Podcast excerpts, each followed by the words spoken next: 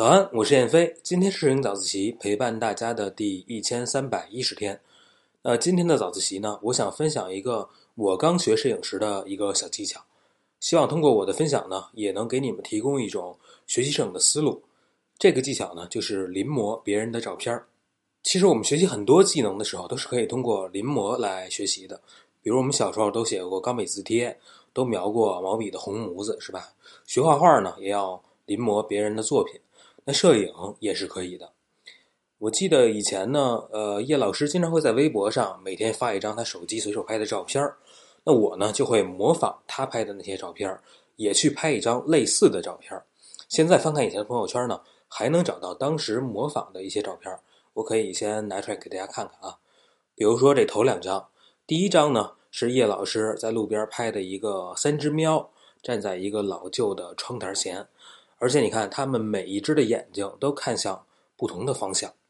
那我呢，就去模仿这张照片我去找了一个三只汪蹲在一个破沙发垫上，而且这三只汪呢，它们也分别看向了不同的方向。那后来叶老师又发了一张照片这个是太阳刚好呢把他的影子打在路边的一个灌木丛上，从影子能看出来，他戴着一个宽檐的帽子，身上背着一个大大的背包。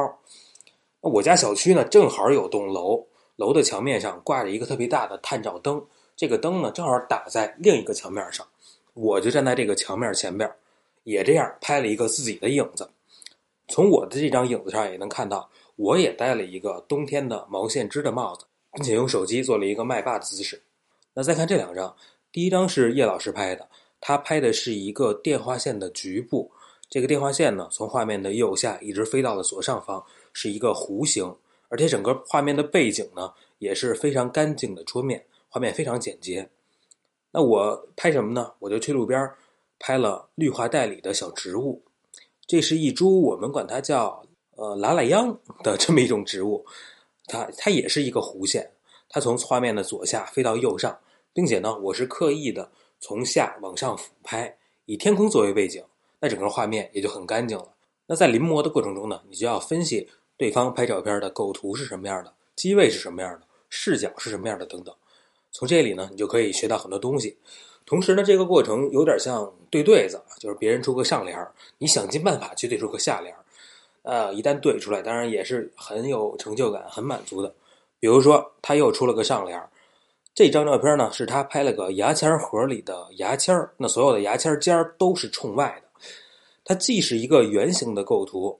同时又是一个放射线的构图，而且你把所有牙签的尖儿都连在一起呢，它还是一个螺旋线。这怎么对呢？好在呢，让我找到了下面这个完美的后脑勺。你看，它既是圆形，又是放射线，也是螺旋线。这个呢，其实还不是最难的，最难的我觉得是这张。这第一张叶老师拍的是一个藤蔓植物从墙上蔓延下来，你看像一个脸上的头发一样，还梳了个中分。你知道，要是齐刘海儿也就算了，还比较好找。那中分就真的是……那最后呢，我终于找到一偏分，你看是不是模仿的还挺像的？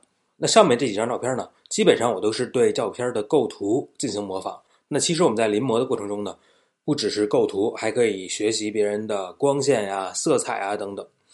其实临摹照片呢，可以分为三个阶段。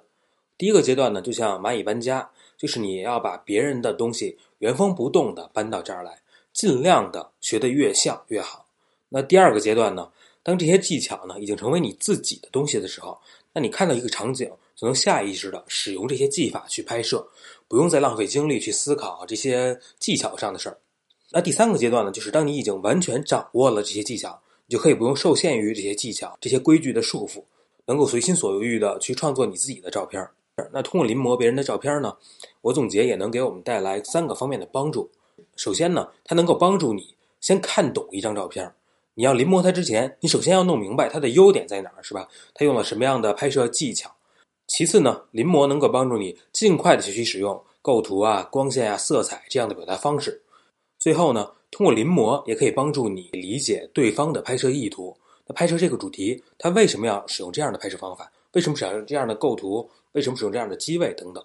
那既然临摹有这么多的好处，听完这期早自习，你不妨也找个喜欢的摄影师，对他的作品进行临摹，相信呢也会对你有所帮助。好吧，那今天我们就先聊这么多，今天是摄影早自习陪伴大家的第一千三百一十天，我是燕飞，每天早上六点半，微信公众号“摄影早自习”，不见不散。